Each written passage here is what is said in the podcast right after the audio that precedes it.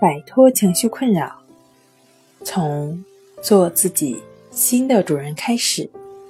大家好，欢迎来到重塑心灵，我是主播心理咨询师刘星。今天要分享的作品是：总感觉听不清别人的话，会自言自语，这都是强迫症吗？想了解我们更多。更丰富的作品，可以关注我们的微信公众账号“重塑心灵心理康复中心”。总感觉听不清老师和同学的讲话，必须要追问到底，否则就会很痛苦、紧张、害怕等等的情绪都会袭来。这其实是一种典型的强迫询问的症状。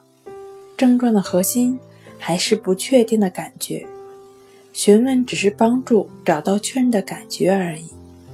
这样的症状很容易干扰到别人的生活，引起麻烦。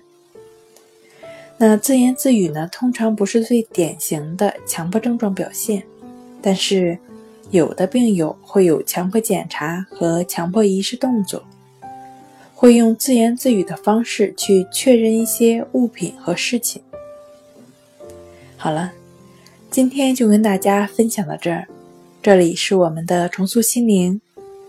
如果你有什么情绪方面的困扰，都可以在微信平台添加幺三六九三零幺七七五零幺三六九三零幺七七五零，即可与专业的咨询师对话。你的情绪，我来解决。那我们下期节目再见。